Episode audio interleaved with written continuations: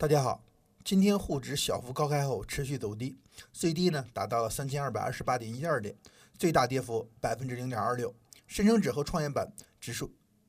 跌幅呢略大，在百分之零点五左右。下午两点之后，然后有所反弹，三大股指全部收红，沪指上涨百分之零点四一，深成指上涨百分之零点一六，创业板指上涨百分之零点二一。上周五的时候和大家提示过，说今天三千二百三十点到三千二百二十点之间存在着一定的支撑，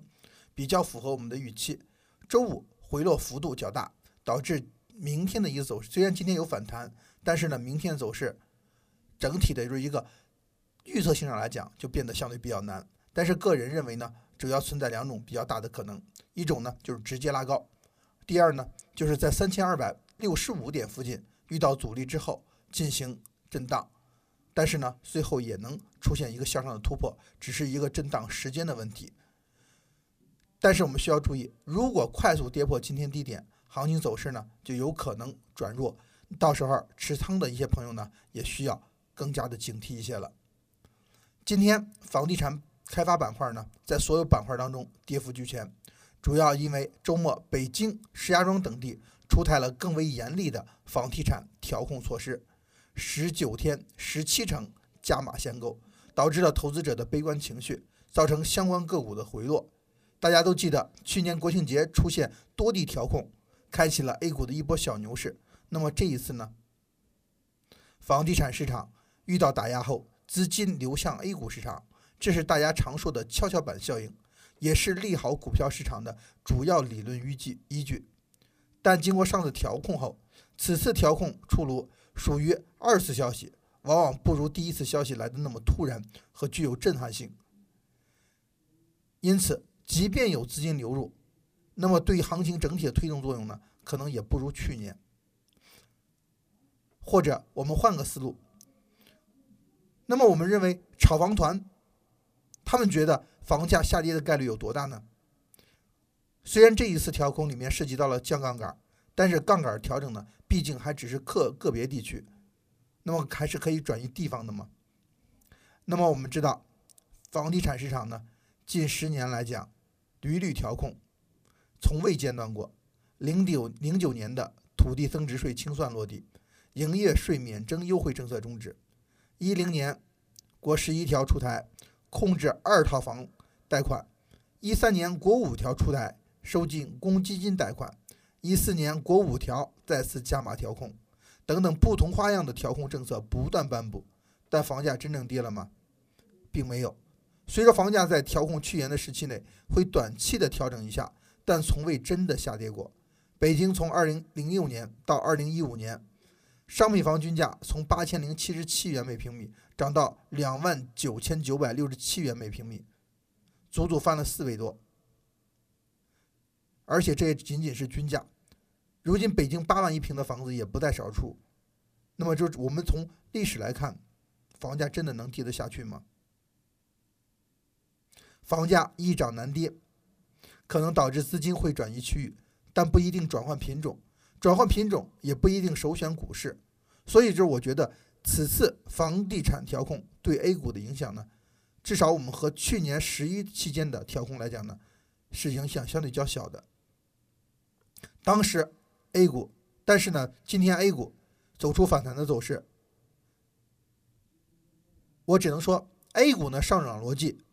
更多来自于稳中转好的经济情况，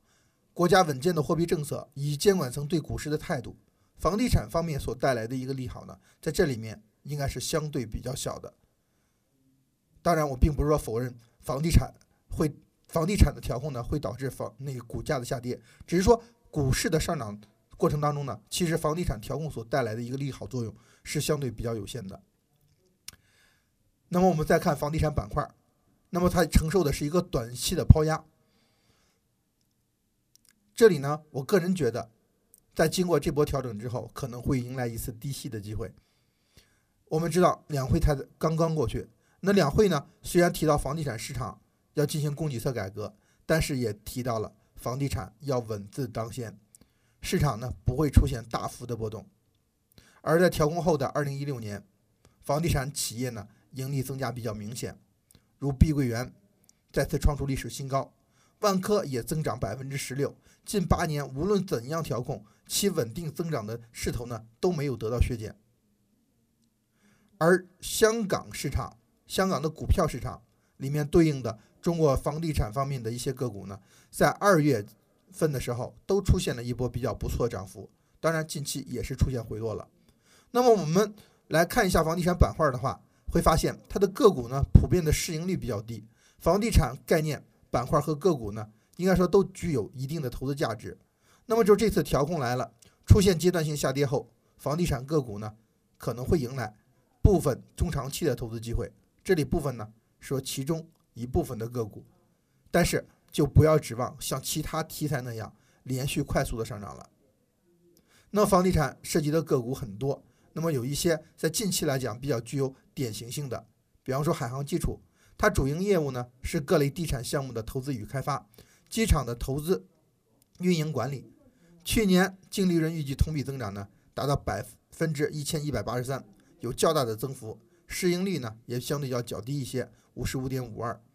蓝光发展六零零四六六，去年净利润同预计呢同比增长百分之六十点九二，七十一点二七的市盈率，在整个行业板块当中呢也算是比较偏低的，但是呢。它还涵盖了 3D 打印等其他方面的就是一些题材。